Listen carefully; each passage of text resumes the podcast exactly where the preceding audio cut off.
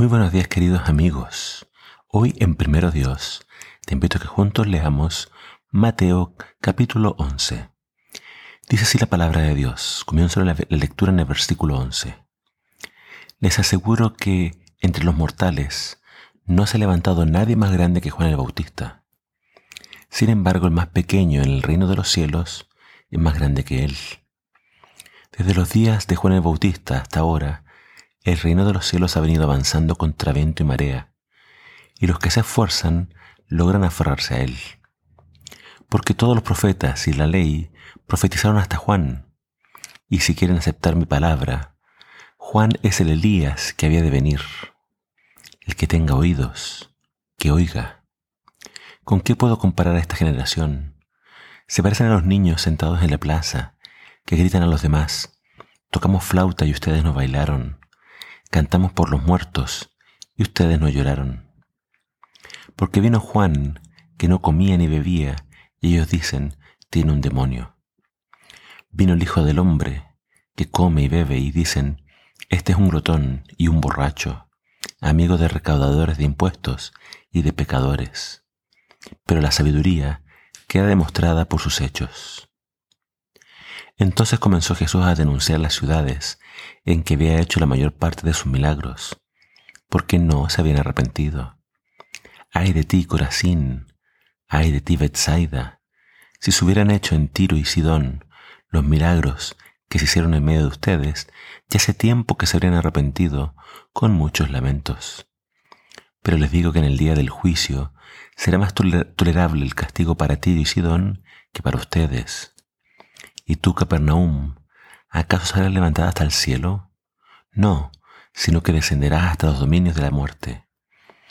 Y si los milagros que se hicieron en ti se hubieran hecho en Sodoma, ésta habría permanecido hasta el día de hoy. Pero digo que en el día del juicio será más tolerable el castigo para Sodoma que para ti. En aquel tiempo Jesús dijo, Te alabo, Padre, Señor del cielo y de la tierra, porque habiendo escondido estas cosas de los sabios e instruidos, se las ha revelado a los niños. Sí, Padre, porque esa fue tu buena voluntad. Mi Padre me ha entregado todas las cosas. Nadie conoce al Hijo sino el Padre. Nadie conoce al Padre sino el Hijo que aquel a quien el Hijo quiera revelarlo. Vengan a mí todos ustedes que están cansados y agobiados. Yo les daré descanso. Carguen con mi yugo y aprendan de mí, pues soy apacible y humilde de corazón, y encontrarán descanso para sus almas, porque mi yugo es suave y mi carga es liviana. Aquí encontramos en primer lugar eh, a Juan el Bautista. Eh, él estaba en la cárcel porque Herodes lo puso ahí, ya que Juan lo reprendió por haberse casado con la, eh, con la esposa de su hermano. Y Juan entonces envía discípulos a Jesús para preguntar si Él es el Mesías. Y acá vemos que Jesús luego empieza a hablar acerca de Juan el Bautista. Y él dice, no se ha levantado un hombre, más, un hombre más grande que él. Y acerca de él Jesús dice, este es el Elías que tenía que venir, haciendo referencia a una profecía de Malaquías. Malaquías dice que antes que viniera el Señor, Dios enviaría a Elías. Y Jesús dice, Él es Elías. No literalmente Elías, sino que Juan vino con el espíritu y el poder de Elías. Vino con ese mismo carácter, con esa misma fuerza. Y Jesús entonces dice, ustedes son como los niños, porque vino Juan y no lo aceptaron, porque no comía ni bebía. Vine yo, el Señor, y tampoco me han aceptado, porque dicen que como con pecadores. Y los niños a veces son así. En la plaza ellos quieren jugar y a veces no quieren jugar ningún juego. Por ser niños son un tanto mimados.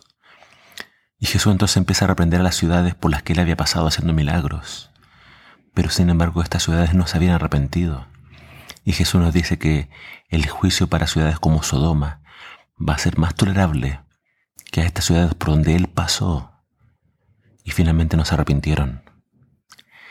Entonces Jesús nos, indica que su mensaje es este, arrepiéntanse. Ellos están viendo a Jesús, están viendo sus milagros, y aún así no aceptan a Jesús y no se arrepentían de sus pecados. Todas las profecías se estaban cumpliendo. Vino, vino Juan, de quien la Biblia habló que vendría antes del Mesías, y aún así la gente no entiende. Y Jesús termina con este llamado, vengan a mí los que están cansados y agobiados, y yo los haré descansar. Tomen mi yugo y aprendan de mí. Acá hay una invitación a, primeramente, entender que el único que puede dar descanso espiritual es Jesús. La gente estaba agobiada por sus pecados, estaba agobiada por la misma religión que se les había impuesto. Jesús les viene a mostrar un verdadero camino, pero no, Él no viene a rebajar las normas. El Sermón del Monte demostró que Él incluso elevó aún más las normas a su verdadero sentido.